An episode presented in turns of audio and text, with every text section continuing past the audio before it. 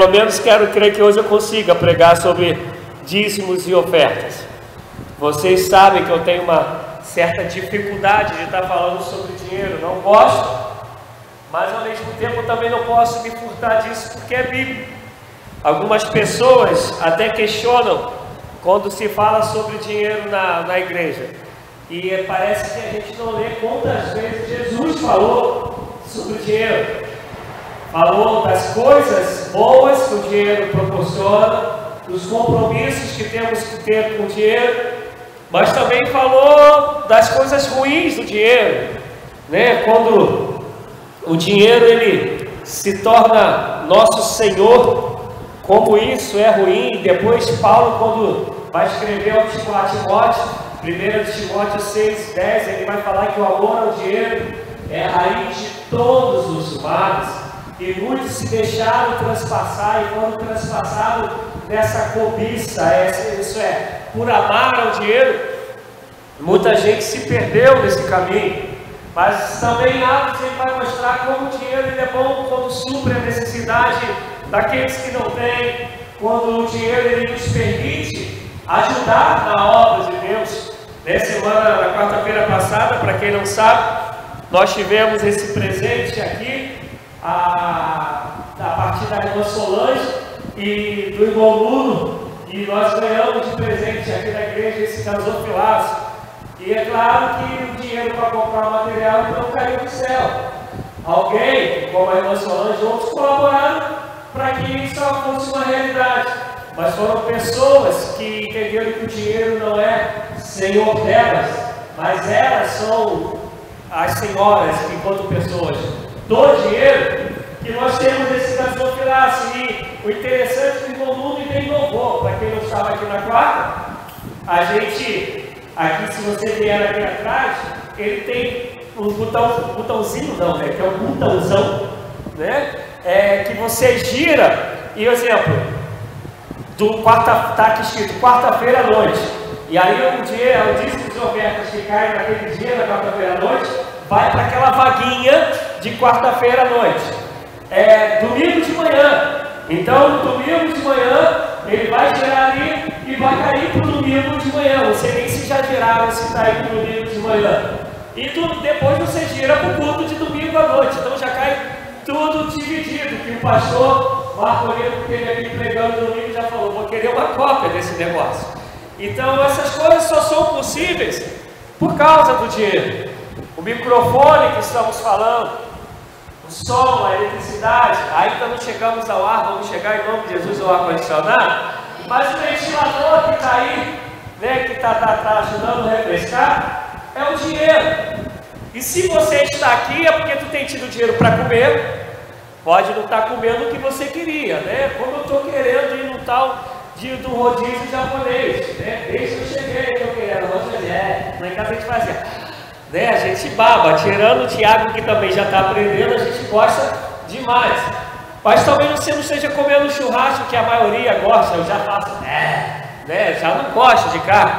Mas mal ou bem, todo mundo está comendo, está se vestindo, não estou vendo ninguém pelado com a mão no bolso. Né? Isso só é possível porque o dinheiro alimentou vocês. O dinheiro trouxe a roupa e nos vestiu. Não tem como vivermos sem dinheiro. O dinheiro ele não é mal. Mal somos nós quando usamos para aquilo que contamina, para aquilo que mata. Mal somos nós que permitimos que o dinheiro ele faça uma morada, um trono no nosso coração. Ontem eu estava vendo um vídeo no Face e inclusive não estava nem na minha cabeça de falar disso, mas veio agora quando eu estou falando. É, do aquele cara que faz o Augustinho, Pedro Cardoso. Esse cara ele tem dito umas coisas assim, principalmente para quem é da Globo, umas coisas fantásticas, fantásticas. E uma das, esse vídeo que ele estava sendo entrevistado, ele fala o seguinte, que o grande problema da gente é que a gente não aprendeu a valorizar o profissional, valorizar as pessoas, a gente aprendeu a valorizar coisas. Um exemplo, a gente Segundo me informaram, assim que eu cheguei aqui, a gente foi gasto cerca de 730 mil reais para construir esse templo. E aí é, está mais ou menos avaliado esse templo em um milhão de reais. E talvez a gente olhe para esse templo e valorize pra caramba, como um exemplo, um milhão. Mas eu acho que é mais difícil a gente valorizar as pessoas que construíram o templo. As pessoas que deram dízimos e oferta para o templo, as pessoas que se machucaram aqui, que perderam noite talvez de sono aqui. A gente olha e fala, não, esse templo foi construído com amor, então a gente fala do templo, mas raramente a gente fala das pessoas, dos profissionais que se deram a sua capacidade seu talento, a sua instrução para construir, porque então por isso que a gente fala que vai escutar os governantes falando que um salário mínimo 800 e pouco, 900 e pouco, não sei quanto está, é, talvez muitos vão dizer assim, não, é o justo, porque não consegue valorizar o profissional. Né? Vou botar no caso agora que é ex-profissão, mas é profissão do Fábio. Gente, ninguém foi preparado para ser policial militar no Rio de Janeiro. Ninguém no mundo.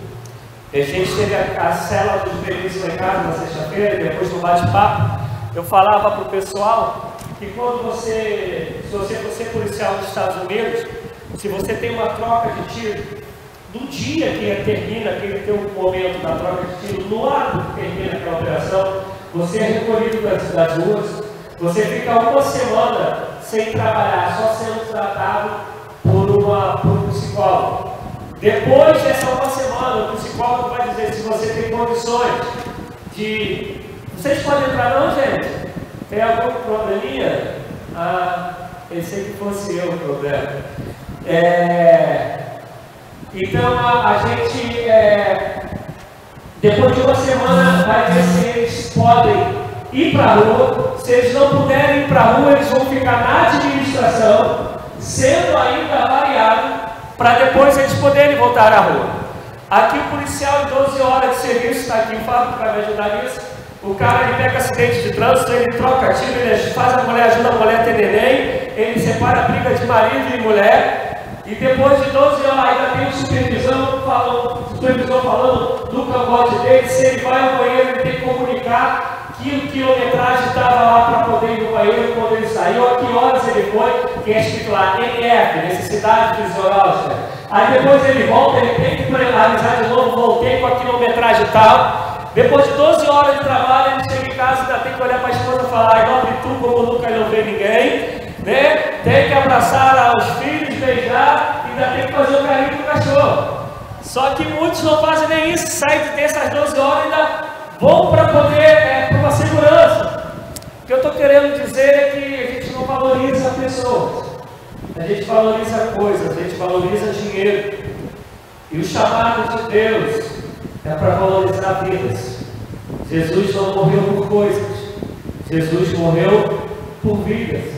As coisas elas têm que existir para abençoar vidas. O nosso dinheiro ele tem que existir para abençoar vidas. Então, enquanto você abre a sua Bíblia em Mateus 23, Mateus 23, salvo engano, está aqui o ventilador levando, gente vai ter ar, isso vai acabar em nome de Jesus, ventilador levando as folhas da Bíblia. Eu lembrava do pastor Flávio, do, da quarta-feira de manga comprida e pedindo para desligar o ventilador por causa da, da Bíblia. E aí eu fui, eu socorri com o meu clipes que eu ganhei, que acho que foi da Adélia, da Massa, não lembro, mas acho que foi da Adelinha. Eu ganhei esse clipes que é socorro bem presente na hora do vento do ventilador. 23, 23, Mateus 23, 23. Mateus 23, 23. Ai de vós, escribas e fariseus hipócritas, Dais o dízimo das da hortelã, do endro e do cominho, mas negligenciais o mais importante da lei, a justiça, a misericórdia e a fé. Devias, porém, fazer essas coisas sem omitir aquelas. Amados, eu tenho tentado terminar o culto da manhã mais cedo, eu tenho tentado. Mas hoje vocês viram que eu já peguei um pouquinho adiantado, a gente ainda tem oferta e a gente ainda tem ceia. Então, mas a gente, a maioria vai comer aqui, tem um almoço preparado, ninguém está com muita pressa para ir para casa, porque todo mundo vai almoçar aqui, ou pelo menos a maioria. O interessante é que algumas pessoas vão dizer que em Cristo Jesus, no Novo Testamento, o dízimo ele não é obrigatório. Interessante que a gente acabou de ler aí uma pessoa chamada Jesus, o Cristo, dizendo que o pessoal está trazendo dízimos e ofertas. E só estão esquecendo da justiça, da misericórdia, da compaixão, do amor, da bondade, da benignidade, que é muito mais importante do que os dízimos e as ofertas. Mas aí, quando termina o versículo, ele não está falando assim: esqueçam o dízimo das ofertas. Vocês vão ler aí, está escrito que ele fala que tem que fazer tanto uma como a outra. Repete comigo. Hoje, hoje a pregação vai ter mais cara de estudo. Repete comigo. Tanto uma. Não, não, horrível. Ruição, ruição a vera. Tanto uma. Como a outra. Tanto como é negação ou é adição? Adição. Língua portuguesa, simples. Tanto como, mais ou menos ou igual? Igual, tanto como, na mesma equiparação, no mesmo nível. Tenho que fazer uma da mesma proporção e medida que eu faço a outra. Misericórdia eu quero, diz o Senhor, mais do que sacrifícios e gorduras de cabelos. Depois, está escrito no Novo e no Velho Testamento: misericórdia faz parte da marca do Evangelho. Justiça, nosso Deus é o Deus da justiça. Somos justificados em Cristo Jesus. Por, pela justiça dele, temos paz uns com os outros. É, é marca do Evangelho, mas ele não abre mão dos dízimos e das ofertas. Hoje é o dia, como foi dito aqui, da Bíblia.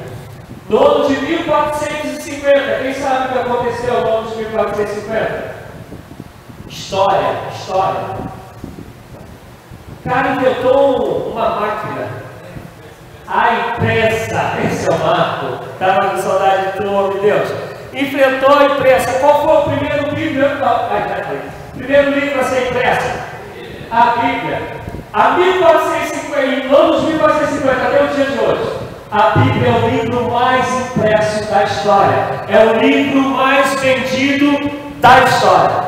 Chegamos no Brasil, cerca de 11 milhões de Bíblias são vendidas ao ano no Brasil.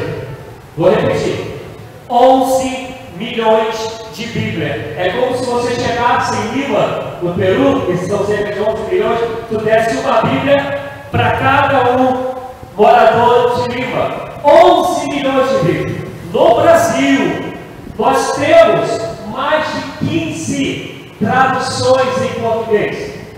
Dentro das, dessas traduções, a gente vai ter aquela Almeida corrigida, né? Almeida revisada, e aí vai. E dentro dessas traduções a gente vai ter este estudo de Jerusalém, de Genebra, Pentecostal, de Itaquê, nova versão internacional, e aí você vai, tu consegue imaginar, eu não consegui acompanhar, mesmo estudando, não consegui acompanhar o número de Bíblias que a gente tem. Não dá, não tem como você acompanhar. A cada dois meses é lançada uma nova Bíblia no Brasil. Então, no mínimo, no mínimo, em 100, a gente tem 100 Bíblias por ano no Brasil, no mínimo. A gente, aqui no Brasil, só em aplicativo, a gente tem mais de uma dúzia de Bíblia, só para celular. Só para celular. E o grande problema é que a gente tem isso tudo, e a gente não sabe nada de Bíblia. Nada. Nada. Tanto é, eu não saí do estudo não, não saí da pregação não, tanto é que vai ter os cabeçudos, me perdoa a expressão, que vão dizer que Jesus não falou sobre dízimo. Meu Deus, quem falou Mateus 23, 23 para Papai Noel? Está escrito que foi Jesus reunido com os religiosos da sua época, falou: fariseus hipócritas. Se eu chamar vocês de hipócrita, vocês vão pegar um cabo de vassoura no mínimo para atacar na minha cabeça. Aí depois vão justificar, né? Você não é Jesus, né? Mas nós estamos falando hipócritas e raça de víboras. Vocês se, se elogiam, se promovem, porque não dízimos disso, disso, disso, disso, mas deixaram os órfãos, as viúvas, a justiça, a misericórdia, a compaixão. Vocês deviam fazer tanto uma quanto a outra. Aí vai ter os outros estudiosos, né? quantas Bíblias eu falei que a gente tem, que vai dizer assim, poxa, mas a Bíblia, a, ela só vai trazer e ofertas é, na época da lei. Eu vou perguntar a vocês, quem, até um jovem que pregou aqui nos, nos jovens, no, no grupo do jovem no sábado, ele falou sobre isso. É, quem que foi que, qual, qual era a lei que estava dizendo que Caim e Abel tinha que levar as ofertas ao Senhor? Gênesis havia lei? Não, mas está dizendo que Caim e Abel levaram as ofertas ao Senhor.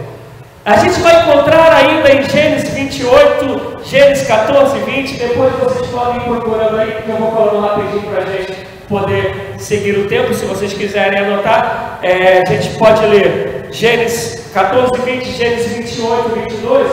E uma dessas passagens, depois em Hebreus 7, vai também estar dando relatado que chega, que chega é, Abraão e oferece no dia, oferece dízimo a quem?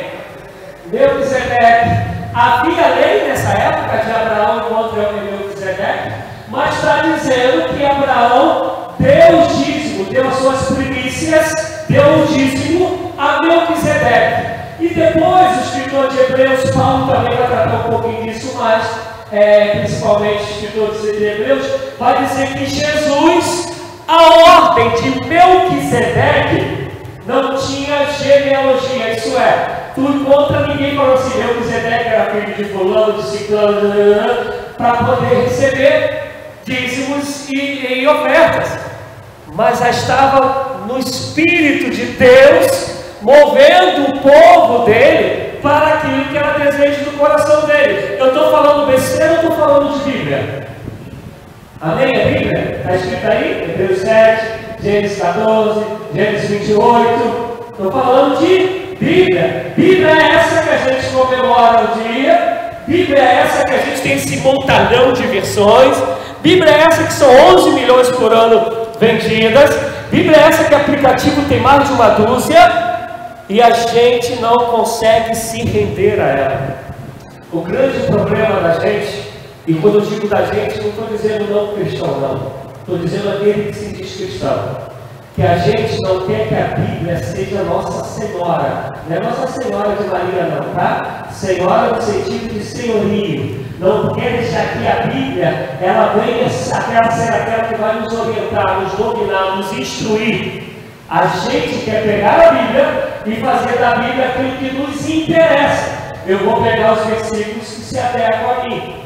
Não, esse versículo que fala da justiça, que Deus ele se vinga em meu favor, isso eu quero. Mas esse é versículo que fala que eu tenho que perdoar 70 vezes 7, que eu tenho que ser misericordioso, que eu tenho que buscar a Deus em tempo, que eu tenho que pregar o Evangelho a tempo e fora de tempo, que eu tenho que buscar a Deus em todo momento. Esses versículos eu não gosto. Aí eu gosto muito desse que fala que Deus me colocou como cabeça e não como cauda. Oh, aleluia! Louvado seja Deus! Mas esse negócio que fala que eu tenho que negar todo dia a mim mesmo, tomar a cruz e seguir a Jesus, isso não é muito a minha praia. Isso, isso foi para aquele, aquele tempo. Ah, eu gosto pra caramba quando a Bíblia fala que eu vou clamar ao Senhor e Ele vai me responder. Mas eu não gosto muito daquela parte que diz que seja feita a tua vontade, porque às vezes a vontade de Deus não é legal para mim. O grande problema da gente é que a gente não deixa a Bíblia ser aquela que de fato vai nos orientar, vai nos instruir. Você sabia quem aqui já fez história, estudou história, né? formado em história? História? Não, mas quem já estudou, que gosta de história, né? que tem curiosidade? Você sabia que se você não consegue ir para a Europa e estudar os pontos turísticos da Europa sem você conhecer a Bíblia? Você sabia disso? 90% das construções dos europeus tem um símbolo cristão, tem um símbolo bíblico. Você sabia quem já ouviu falar em Aleijadinho, Vitor? Já? Aleijadinho. Bom demais. Não tem como você entender as obras da Aleijadinho sem você entender de Bíblia. A Bíblia ela não é só o cristão, ela é o crente. Ela está toda envolvida na humanidade. E a gente se diz cristãos.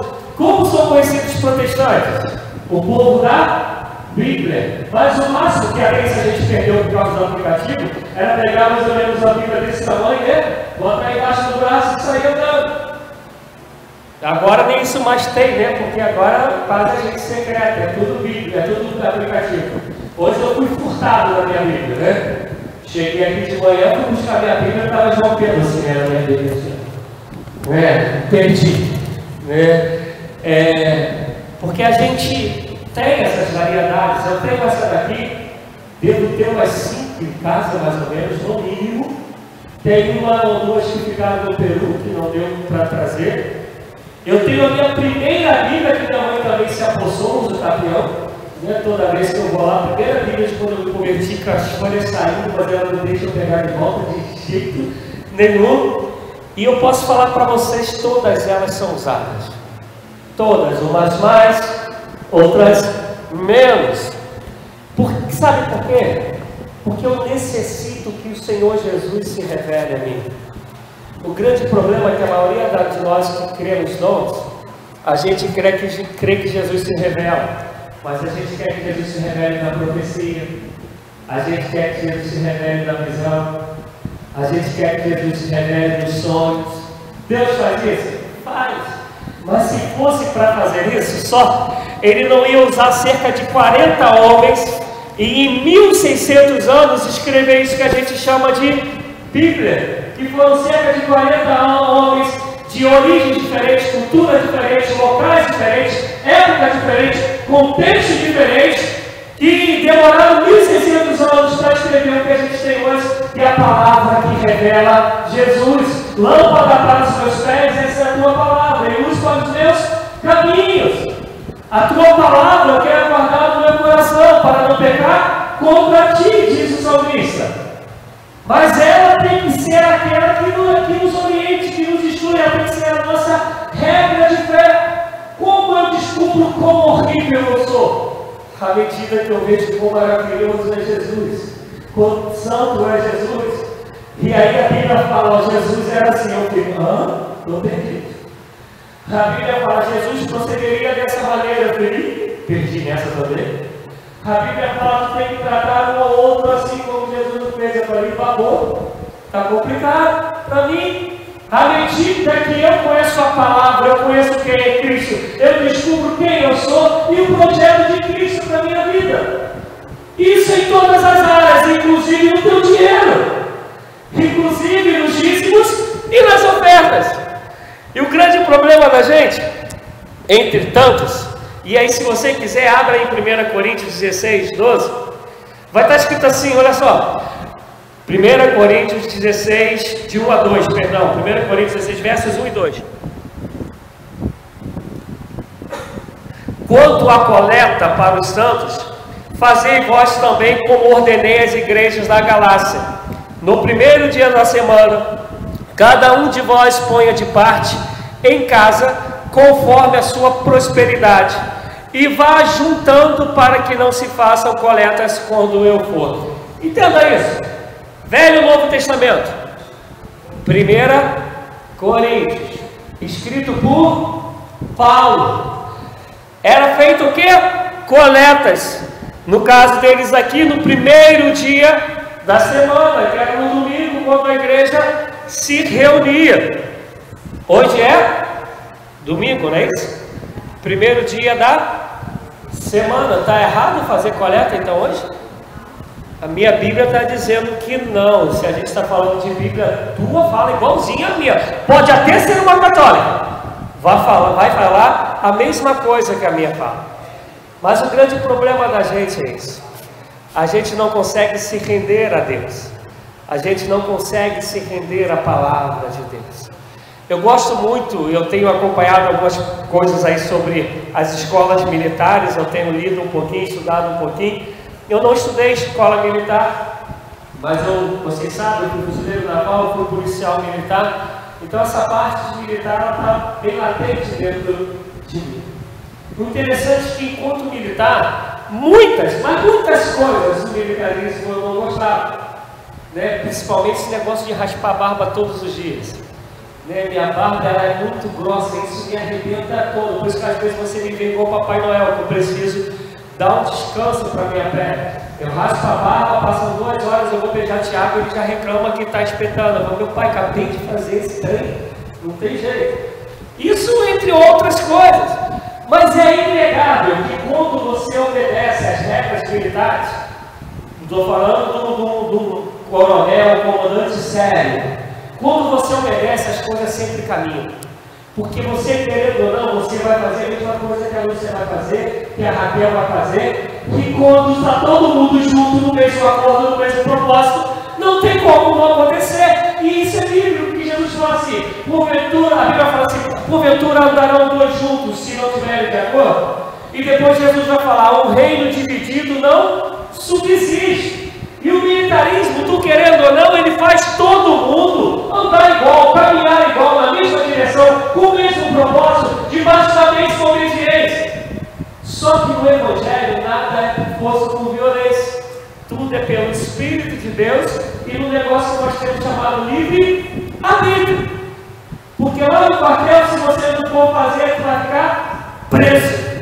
Aqui tu não fica preso, no máximo tu vai para o inferno, mas não passa disso não passa do inferno, tira, não passa não, isso aí, o limite é ali, ranger, sofrimento, ranger de dente, não passa, estou falando sério, e o povo rico não passa do inferno, porque não tem nada pior do que até onde eu aprendi, não tem. O quartel vai ficar preso, não sente aqui agora, talvez fique preso uns dias, umas semanas, uns meses, pode até ser expulso, mas que eu lembro que o tal de inferno é eternidade, né? Aquele negócio que não tem fim. Né? Tu pode até gravar o dia que vai começar, mas não termina. Mas voltando para a parte daí, eu quero.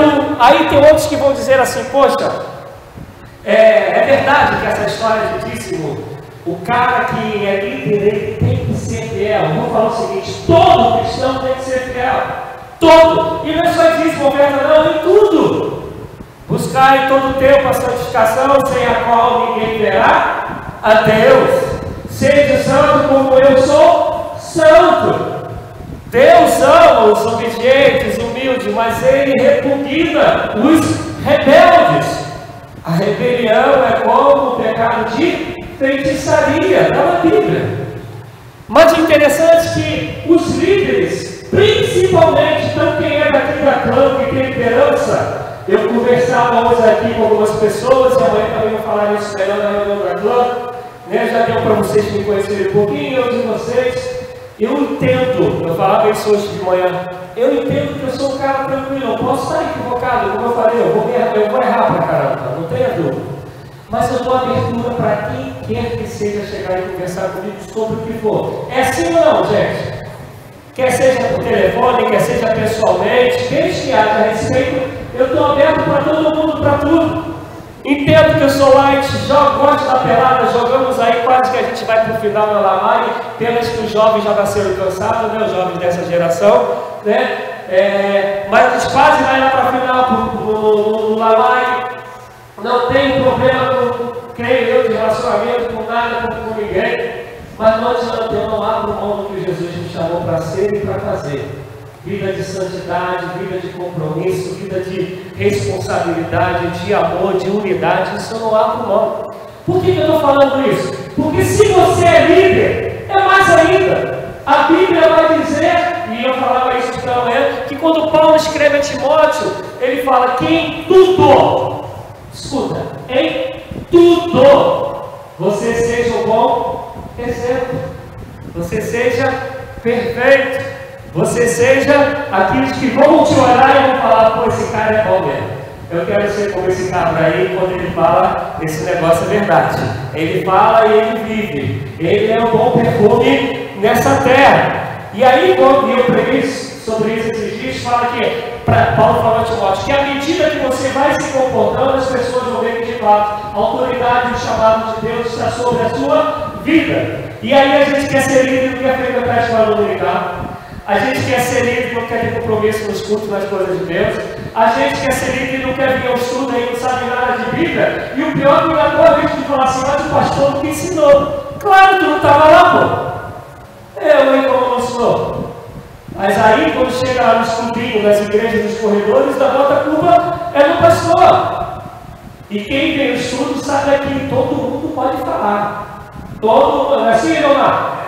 É, todo mundo fala, pergunta, concorda, discorda, e a gente vai na Bíblia tentando um ajudar o outro. E aí, para os líderes, vão dizer assim: Poxa, mas os líderes têm de fato que não diz, não, líder, tem que ser exemplo em tudo, também nos dízimos. Porque como você vai ser um bom exemplo daquilo que você não faz, caramba? E aí você vai lá no Velho Testamento, está escrito que os levitas os levitas que recebiam dízimo, quem lembra lá no Novo Testamento, no Velho Testamento, os levitas eles não trabalhavam fora, eles eram responsáveis, não ganharam terra, terras, eles eram responsáveis por cuidar do templo, das coisas do culto.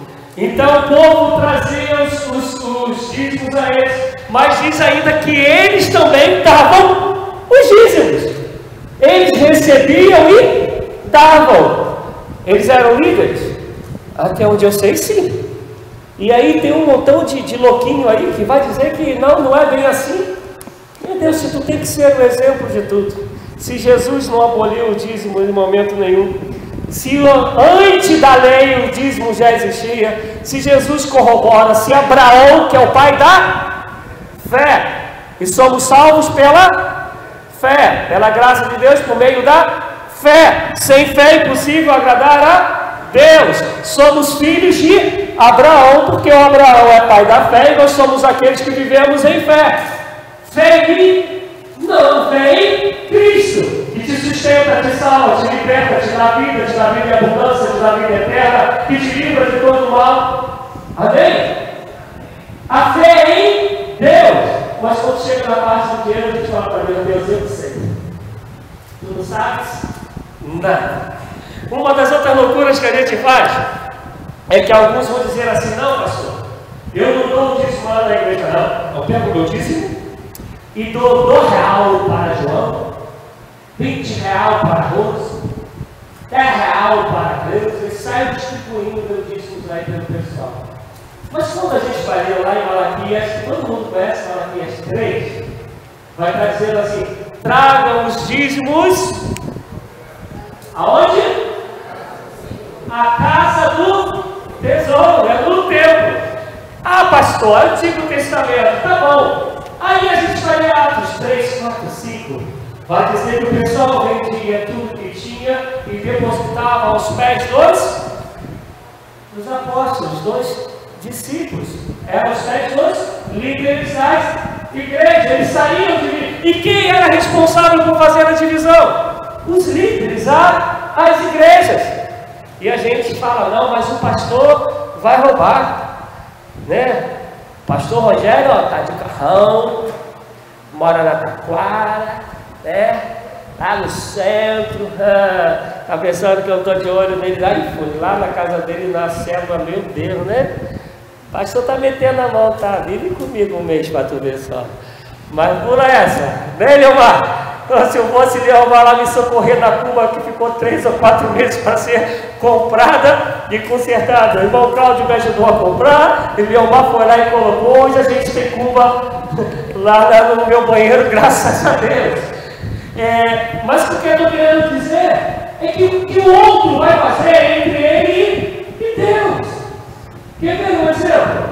Eu prego, a palavra entra no coração de vocês todos. Todos praticam. Mentira. Mentira. Pode até entrar no coração de todos, mas nem todos as praticam. Nem todos as praticam. Aí porque vocês não praticam, vou parar de pregar outra palavra? Não. que vocês vão fazer com o bom tesouro que estão recebendo é com vocês. Se vão mostrar aos povos, se vão enterrar, ou se vão deixar que produzam vida na vida de vocês, entre vocês e Deus. Mas eu não abro mão de fazer aquilo que Deus me chamou para fazer. Esses dias eu preguei, pregando, falando aqui, cadê o Edson? Vai trabalhar? É que ele queria trabalhar, eu até me espantei quando eu vi aqui, mas a Rebeca estava, não está aqui o Patrick, era você, de Patrick, né? Que a gente foi lá no Jordão. Tínhamos, sei lá, oito pessoas na igreja. Oito, isso contando com a gente. Né? A gente era, nós éramos quatro, tinha mais umas quatro lá. Foram quase 50 minutos de pregação. E é um dia que eu pregando eu tenho com o mesmo amor, fervor que eu prego se decente, tiver 20, 30 aqui. Porque meu compromisso é copo do que é com vocês. Mas antes de ser com vocês é com Deus, a quem me chamou, a quem por misericórdia me libertou, me transformou e tem feito isso comigo todos os dias, até aquele grande dia, em nome de Jesus vai ser assim.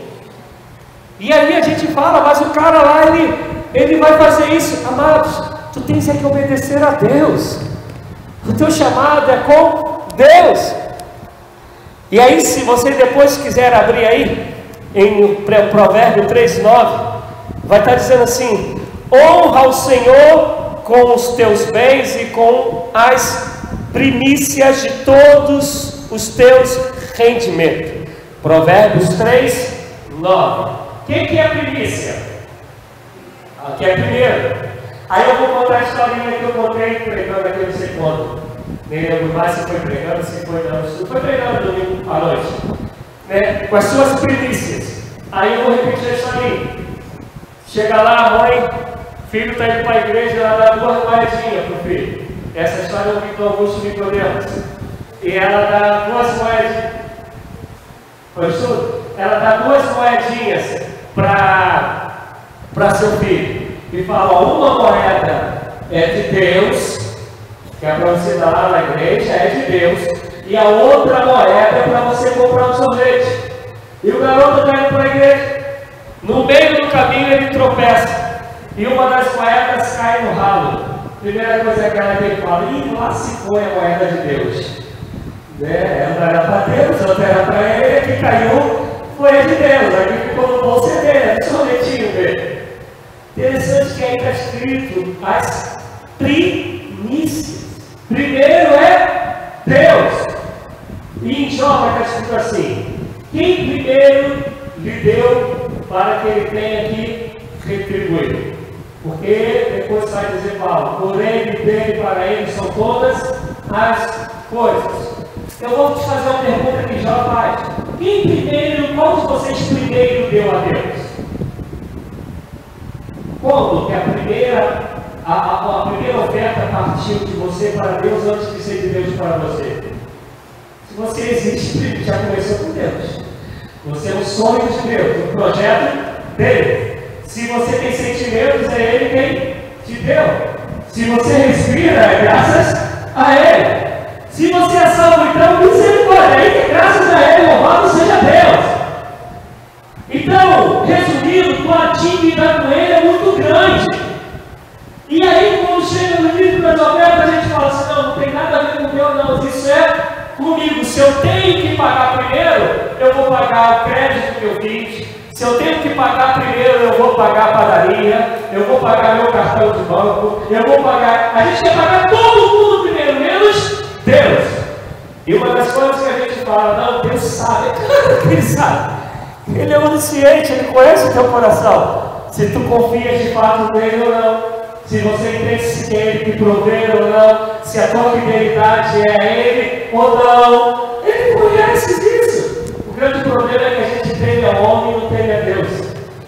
E aí Deus vai dizer: o rei da coisa é cair na mão do Deus vivo, do Deus Todo-Poderoso. E aí a gente fala: Deus é amor, é Deus é amor misericordioso, benigno. Mas a minha Bíblia, tia da Bíblia, diz que ele também é fogo consumidor, que Ele é justo, que Ele nos julga segundo a palavra dEle. Eu creio que a gente está aqui hoje ouvindo a palavra dEle. O grande problema da gente é que a gente fala assim: não, poxa, mas eu vou dever a Deus e Ele vai entender isso, amado Deus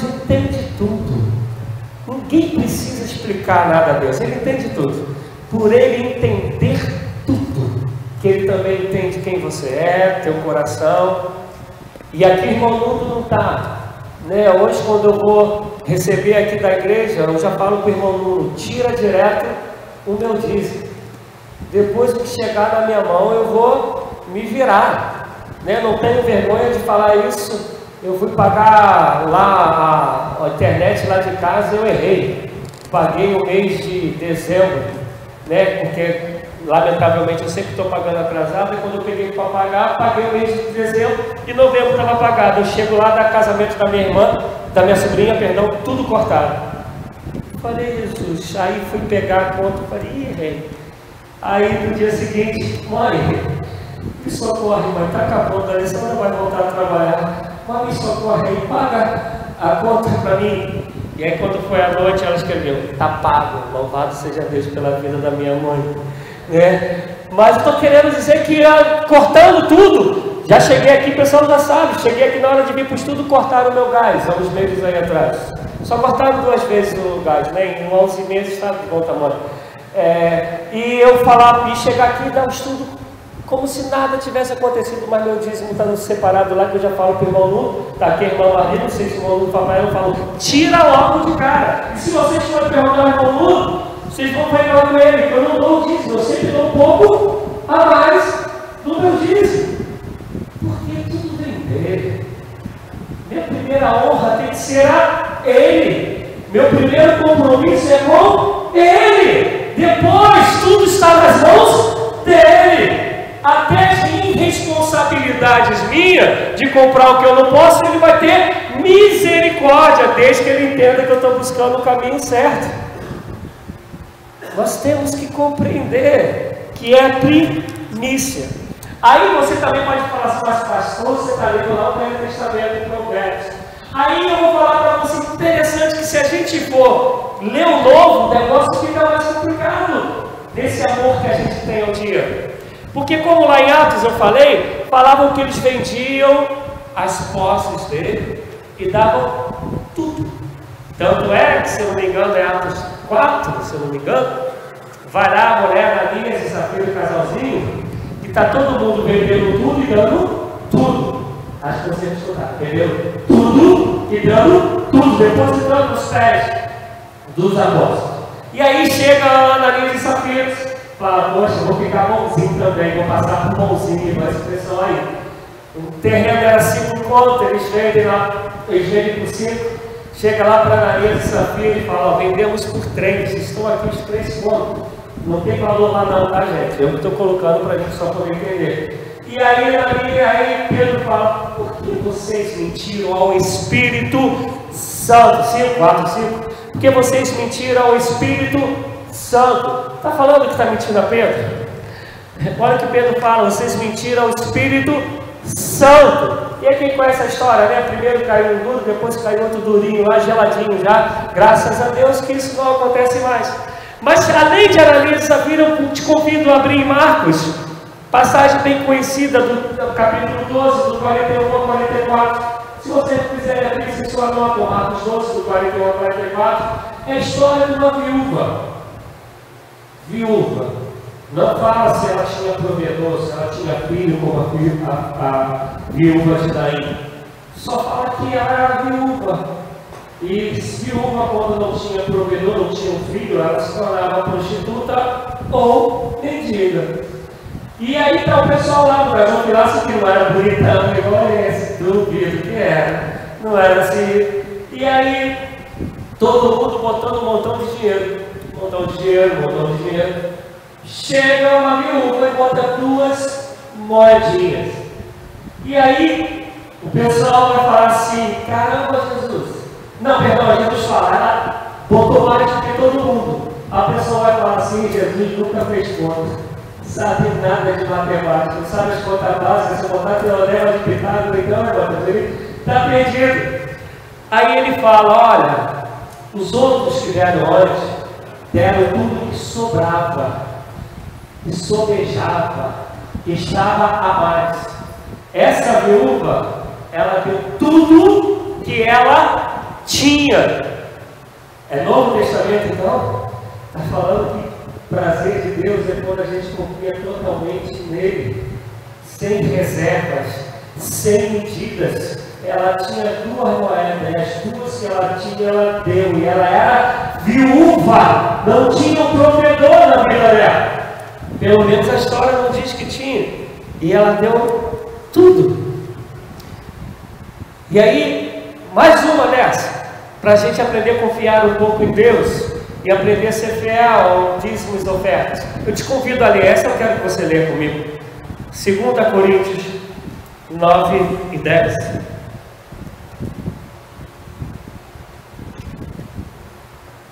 Segunda Coríntios 9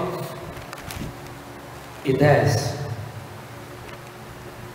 Se hoje é o dia da Bíblia que a gente comemora, vocês podem falar que hoje vocês estão lendo a Bíblia pra caramba, né? 2 Coríntios 9. 2 Coríntios, capítulo 9, versículo 10. Podemos? Amém? Ora, aquele que dá a semente ao que semeia e pão para o alimento, também multiplicará a vossa sementeira e aumentará os frutos da vossa justiça. Aí eu vou ler o 11. Em tudo sereis enriquecidos para, para, com uma finalidade, com um objetivo, com um alvo. Em tudo sereis enriquecidos para toda a generosidade a qual faz que por nós se deem graças a Deus. Olha o que ele está falando.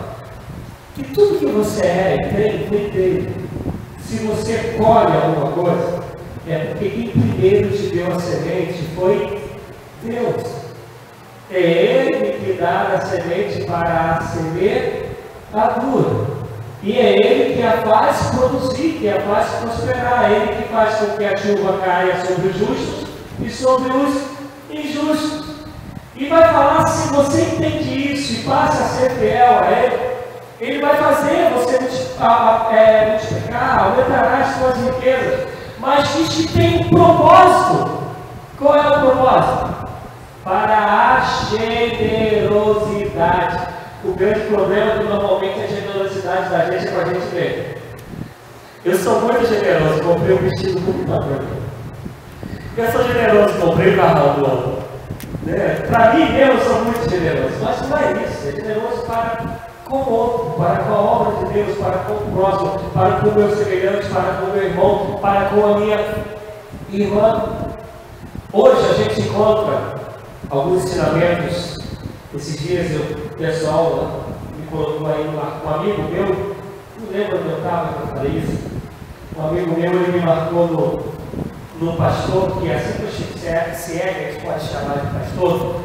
O cara aí que quando eu cheguei no Brasil, né, voltei no Peru, é um cara, não sei o nome dele não, ele estava aí bombando, vamos dizer assim, essa igreja dele encheu.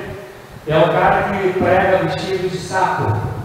Né? Ele vai chega todo o Mauricinho da igreja dele e se veste de saco, tá? De calça, tênis Nike, calça de marca, camisa da Dudalina, e aí e ele se veste do saco para representar a humildade, simplicidade. E aí, nesse vídeo que me marcaram, foi um amigo de, de, de quando me converti, o Lancaster me marcou, esse cara que está no público amaldiçoando uma mulher porque ela não deu a oferta que ele havia pedido. E aí esse amigo me marcou, porque assim, né, tem essas questões assim, como fazem alguns aqui que conheci, tem uns outros por aí também que fazem, né? Umas coisas assim, meio controvérsias, meio complexas, meio escandalosas, vão lá os amiguinhos e me marcam. E aí eu falei pro, pro, pro falei, não vale a pena não vale a pena eu fazer comentário, não dá, não dá para fazer, não dá para gastar tempo com isso. E aí depois o parceiro colocou, mas o pior é que ele, tem um canal aí no YouTube, tem um canal na internet. E aí eu não repeti o assunto não, porque se eu coloco outro, ele vai colocar outra coisa. Mas o pior é isso, o pior é que o pessoal prefere crer, aí ele no cara lota, o pessoal da dízimo, das ofertas, e sendo enganado, sendo enganado, sendo espoliado, prega Bíblia, Bíblia, Bíblia, Bíblia, e o coração do povo não se converte, principalmente quando fala do dinheiro. E o grande problema que está sendo ensinado aí, tem gente que dá por temor. Eu vou dar o dinheiro, o dízimo da oferta, senão Deus vai me castigar. E aí tem gente que, olha, se você não der o decorador, vai te arrebentar todo. Vai isso, vai aquilo, não emprega pessoal vem lá. Tem aqueles que dão por barganha. Vou fazer uma negociada com Deus. Olha, você vem, se você der 500 reais, Deus vai te dar 5 mil.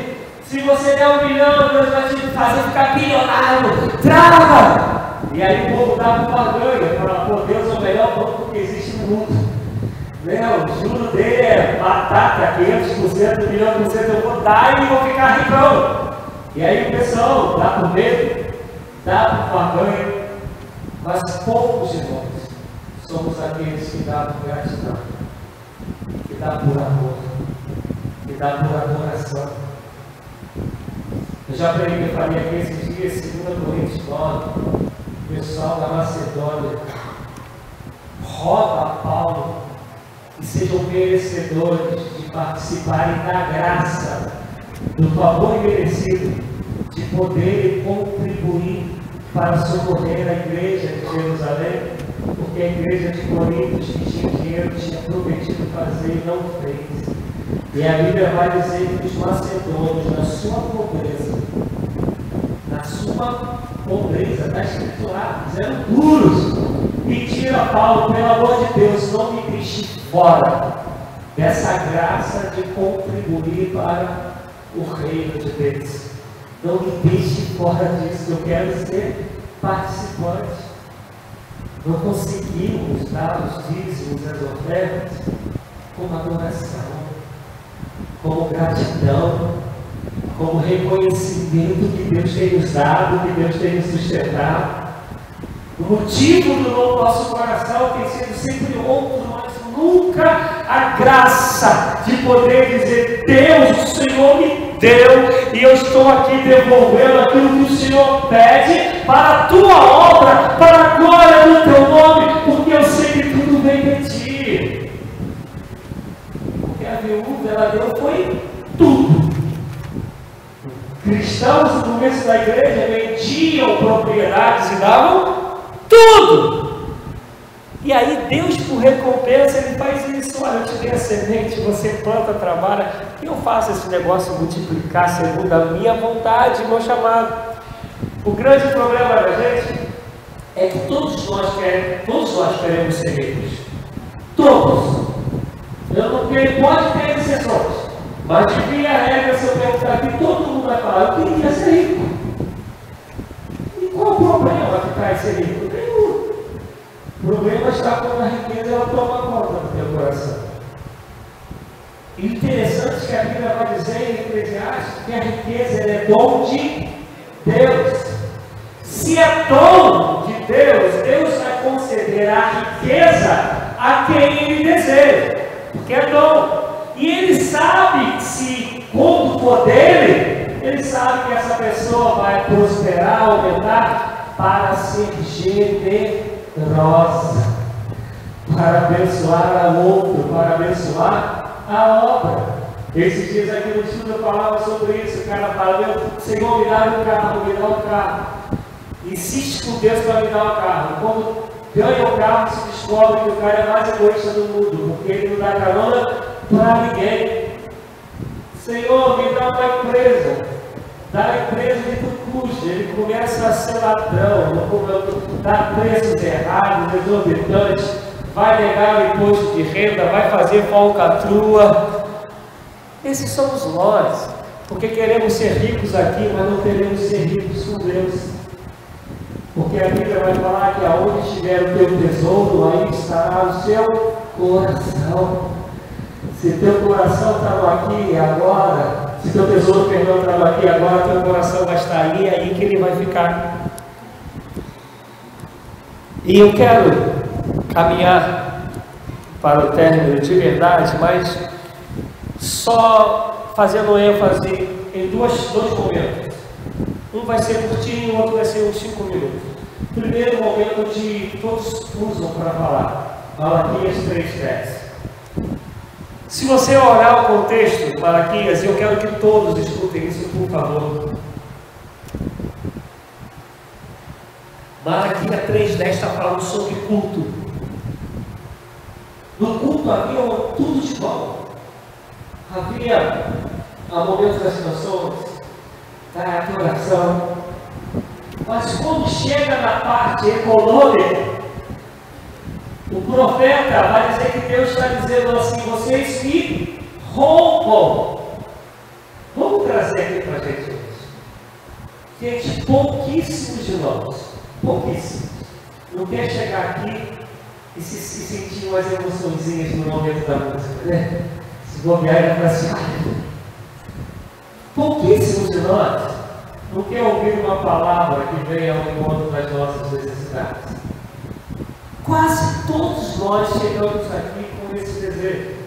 Pouquíssimos de nós, talvez a totalidade nessa hora, não quer receber uma oração para aquilo que nós desejamos seja, seja realizado. Desejo de enfermidade, falta de emprego, a vida emocional, matrimonial, familiar. Todos querem uma oração que supra uma necessidade. Todos vivemos aqui, era assim que estava lá. Algo de errado nisso? Nada. Faz parte do culto, da congregação dos santos, do ajuntamento do povo de Deus. É assim. Adorar, cultuar a Deus, a reunião do povo de Deus é para isso tudo. Mas dizem que eles faziam isso tudo, mas quando chegavam na parte dos dízimos e ofertas, eles roubavam a Deus. Minha pergunta é: teu culto tem sido completo, verdadeiro culto? Ou você tem roubado a Deus? E aí eles falavam, né? Mas Deus, em quem temos te roubado? Eu até choro no momento da, do, da pregação, eu choro no momento da, do, das músicas, eu me emociono, eu falo aleluia, glória a Deus, ele está dizendo, nos dízimos e nas ofertas, vós tem me roubado. Pensa no teu culto. Pensa se isso faz parte.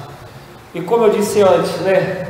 Os dinheiros que a gente traz para o reino de Deus, e é uma das coisas que eu bato aqui, mas depois, se você quiser ler, você lê lá em Gálatas 2,10. É que o dinheiro da igreja tem tantas coisas, né? Ajudar o pastor a, a pagar as contas, tem que ser generosidade tem que resultar em obras como ação social, Natal está aí, traga alguma coisa diferente para você fazer uma cesta decente. E a gente sabe que gelados, frios, né? Não dá para você dar. Mas você pode trazer, sei lá, ervilhas, passas, é, castanhas. Ah, pastor, é caro, meu Deus, é uma vez por ano. Traz a pessoa se você pode, é óbvio. Mas tem que resultar em generosidade. Então você lê aí depois se quiser lá Gálatas 2, mas principalmente versículo 10, mas eu quero que ler para você Provérbios 11, 25. A alma generosa prosperará, e o que regar também será regado. Provérbios 11, 25. Atos 20, 35. Mais bem-aventurada coisa é dar do que receber. Estou falando de Novo Testamento. Mais bem-aventurada coisa é dar do que receber. E aí, como eu já li antes, né? Fala que o dízimo no Novo Testamento, as ofertas, são coisas com frequência. Era todo primeiro dia da, da semana. E aí, eu, não vou alongar o, tempo, mas eu quero que você, quero ler com, é, quero que você leia depois 2 Coríntios 8, 9, mas principalmente 9, do 6 ao 14, que vai falar diretamente sobre dar, sobre ser generoso, sobre dízimos e oferta. E aí, alguns questionamentos que a gente tem, que é eu vou gastar uns 5 minutos. Algumas experiências eu vou ter que ler, porque esse eu não, não consegui né, não está muito assim dentro da minha alma, porque é algo que eu confesso que talvez seja a primeira vez que eu falo sobre o que eu vou falar agora. Algumas pessoas vão falar assim: Poxa, mas esse negócio de sustentar pastor, de dar salário ao pastor, isso é Bíblia. Em algumas passagens a Bíblia vai dizer, né, lá em Coríntios, porventura, aquele que trabalha, né, aí então o exemplo do boi, o boi que prepara na terra não vai dar comida no discurso, vai deixar ele preparar a terra, morre de fome. Vai ter que usar o boi de novo, então tu vai ter que fazer, tem que alimentar, e ele vai trabalhar e não vai poder comer. Isso é um bom exemplo, mas em 1 Timóteo 5,17, 1 Timóteo 5,17. Os anciãos que governam bem, não sei se eu estou nesse quadro aí de governar bem, mas estou falando de maneira geral, sejam tidos por digno de duplicada honra, especialmente os que labutam na pregação e no ensino. 1 Timóteo 5, 17. 1 Coríntios 9, do 7 ao 15, e 2 Coríntios 11, 8 a 9, mas eu vou ler 2 8, 11 de 8 a 9. Mas você pode anotar aí, 1 Coríntios 9, do 7 ao 15.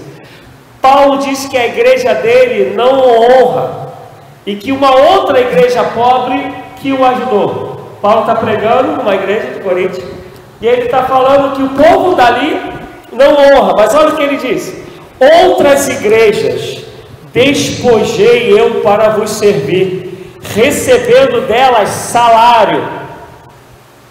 E quando estava presente convosco e tinha necessidade, a ninguém fui pesado, porque os irmãos que vieram da Macedônia supriram a minha necessidade, em tudo me guardei de vos ser pesado, e ainda me guardarei.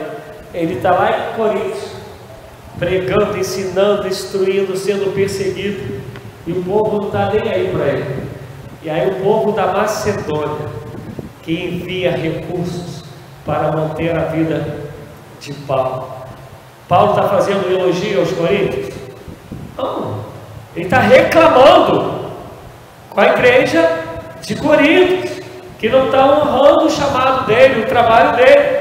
E ao mesmo tempo ele está falando, alguém que entende isso, que é a igreja de Macedônia, que eu não estou mais lá, mas reconhece a minha vida, a minha história, o meu, a minha entrega, o meu chamado, eles que vieram me honrar, não estou nem mais lá, não estou nem mais no Peru, um exemplo, né?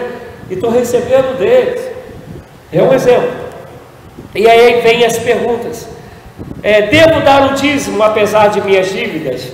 Sim pois nossa primeira maior dívida é com Deus, Ele nos dá todas as coisas, independentemente das obrigações financeiras com seus semelhantes. Né? já falei isso, né? O dizimista cristão, inteligente e fiel, sempre se considera endividado em primeiro lugar com Deus, pois Ele, Deus, é o proprietário de tudo que lhe confiou como mordomo. É uma, é uma grande injustiça usar o dízimo de Deus para pagar dívidas a seres humanos não se pode apagar a alguns roubando a outros. Devo dar o dízimo, mesmo ganhando insuficiente, insuficiente para atender às minhas necessidades? O Senhor não nos pede que demos o dízimo do que não recebemos, e sim do que ganhamos, sendo muito ou pouco. Se no pouco forem fiéis, sobre muito te colocarei. Aquele que cumprir a disposição de Deus no pouco que lhe tem dado, receberá a mesma recompensa é, que aquele que dá de sua abundância. Aquele que segue o plano de Deus no pouco que lhe foi dado, receberá a mesma recompensa que aquele que oferta de sua abundância. Deveria dar o dízimo quando minha primeira obrigação é para com a minha família? Algumas pessoas se sentem sob sagrado dever para, os, para com os filhos. A cada um devem dar o seu quião mas se acham incapazes de conseguir meios para auxiliar a causa de Deus. Dão a desculpa de que, de que têm um dever para com os filhos. Pode isso ser certo, mas seu primeiro dever é para com Deus. Não permitais que vossos filhos roubem vossas ofertas no altar de Deus, usando-as para seu próprio proveito. Eu vou encerrar por aqui, amados.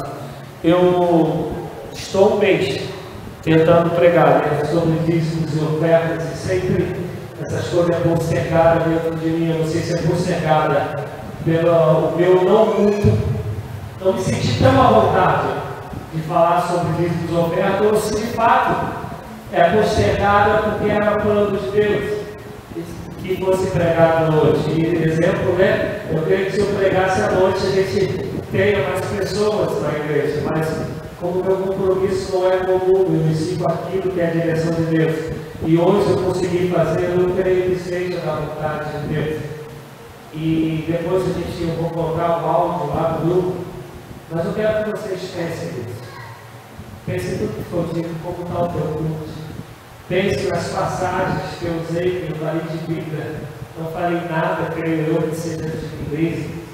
Minha família me testemunha há quanto tempo que eu venho estudando sobre isso. E se você pegar meus escritos, eu escrevo sobre dízimos, ofertas há muitos anos, mas normalmente a minha dificuldade é para pregar e quero que Deus me ajude a romper isso.